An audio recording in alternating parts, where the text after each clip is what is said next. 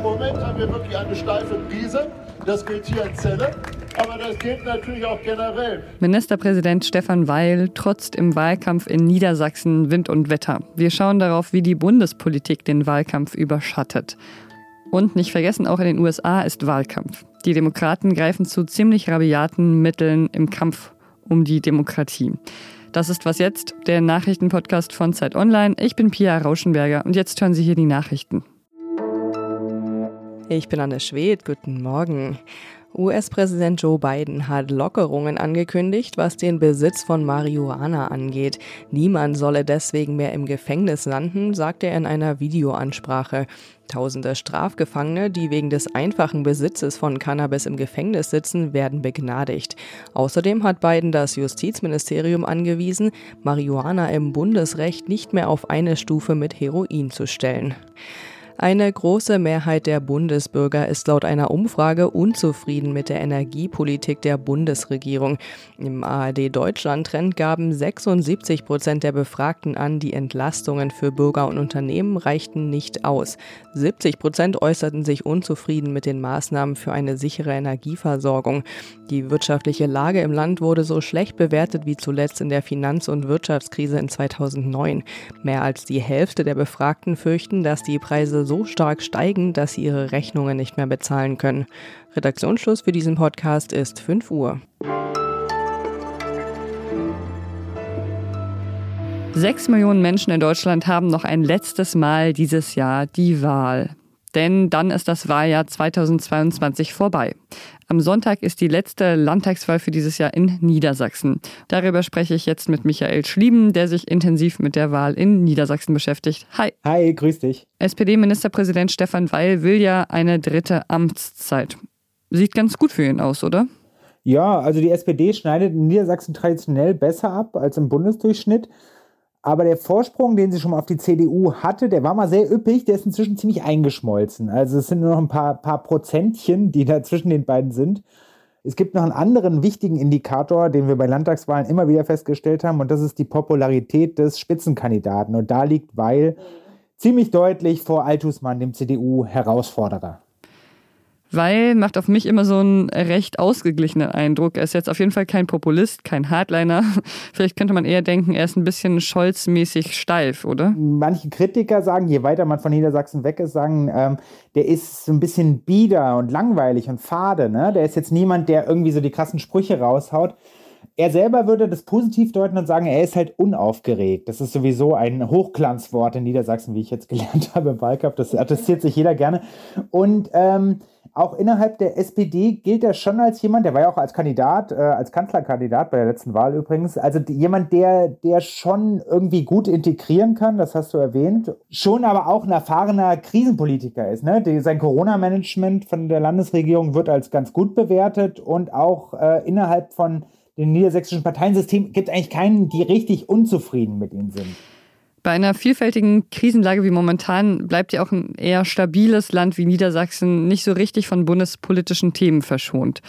Die Spitzenkandidatin der Grünen, Julia Wille Hamburg, hat dazu gesagt, viele Niedersachsen können sich gerade gedanklich noch gar nicht auf diese Landtagswahl einlassen und das könne sie auch gut verstehen. Ja, also äh, die Wahlkämpfer von allen Parteien sagen das übrigens, dass sie so eine Wahl noch nie erlebt haben, dass es so ein dominantes Thema gibt, also dann Themen, Themenkomplex, nämlich eben Energie, Inflation und auch Kriegssorgen mit Panzern und Atombomben. Das ist ja auch alles nicht ohne und ist Thema auf jeder Veranstaltung, der ich beigewohnt habe und auch in den Debatten zwischen den Politikern natürlich. Das hat alles mit Landespolitik, mit dem, was in Hannover entschieden wird, nicht allzu viel zu tun.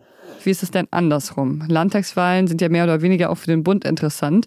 Auf einer Skala von Bremen bis Nordrhein-Westfalen. Wie interessant ist denn die Wahl in Niedersachsen für die Bundesparteien?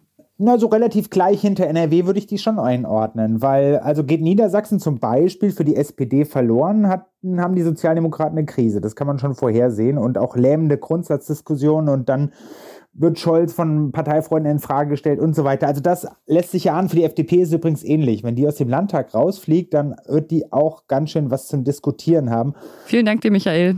Gerne. Tschüss.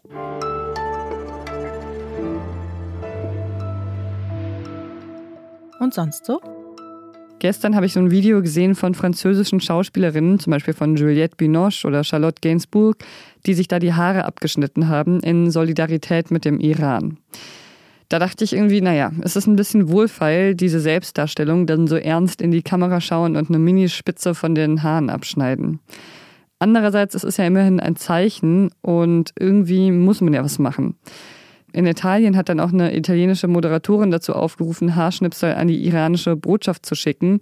Und eine schwedische Abgeordnete hat im EU-Parlament während ihrer Rede auch ihre Haare abgeschnitten. Oder zumindest einen Teil. Dann habe ich noch gesehen, dass sogar Marge Simpson ihre Haarpracht geopfert hat. Es gibt ein neues Graffiti auf dem iranischen Konsulat in Mailand. Da sieht man Marge Simpson mit abgeschnittenem Haarzopf.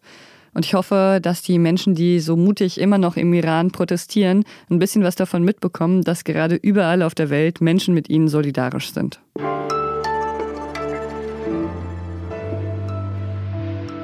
Wie wohltemperiert es im Wahlkampf in Niedersachsen zugeht, versteht man spätestens dann, wenn man sich einmal etwas näher mit dem Wahlkampf in den USA zu den Midterms Anfang November beschäftigt.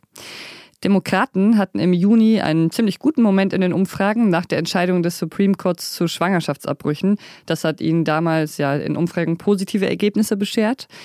Aber die Republikaner mobilisieren inzwischen mit Themen wie Verbrechensbekämpfung und führen einen teils wirklich aggressiven Wahlkampf, verunglimpfen zum Beispiel den demokratischen Kandidaten in Wisconsin massiv.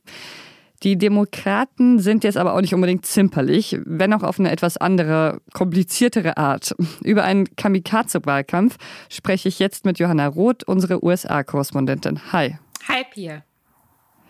Wie würdest du denn gerade allgemein die Stimmung im Wahlkampf beschreiben?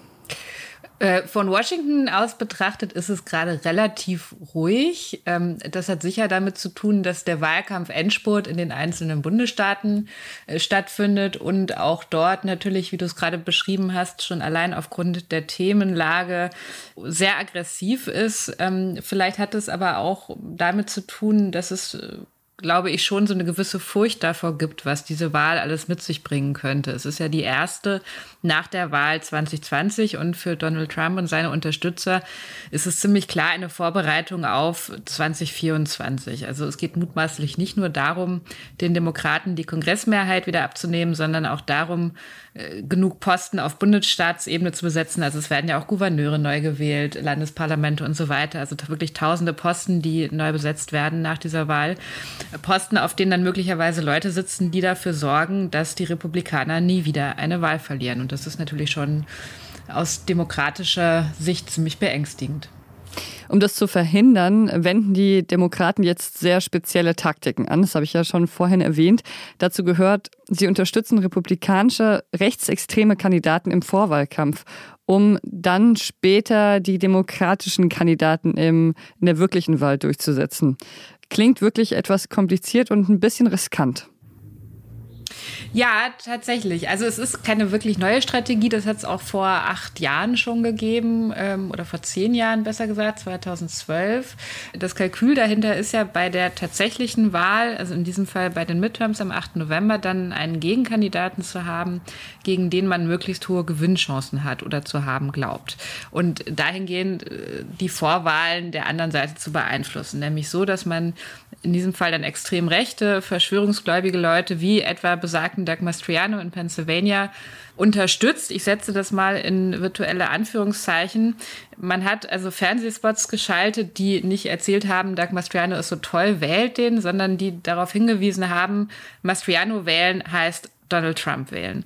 In der Hoffnung, dass ihm das zwar ein gewisses Momentum verschafft bei Leuten, die für sowas empfänglich sind und dass er so durch die republikanische Vorwahl kommt, bei der eigentlichen Wahl im November aber dann genug republikanische Wählerinnen sagen, nee, diese Person ist mir zu extrem, ich bleibe zu Hause und das würde am Ende dann den Demokraten nützen. So ist das Kalkül. In der Vergangenheit hat es manchmal funktioniert in diesem Maße, wie sie es dieses Jahr machen, hat es das noch nicht gegeben. Und es ist natürlich die Frage, ob das am Ende wirklich aufgeht.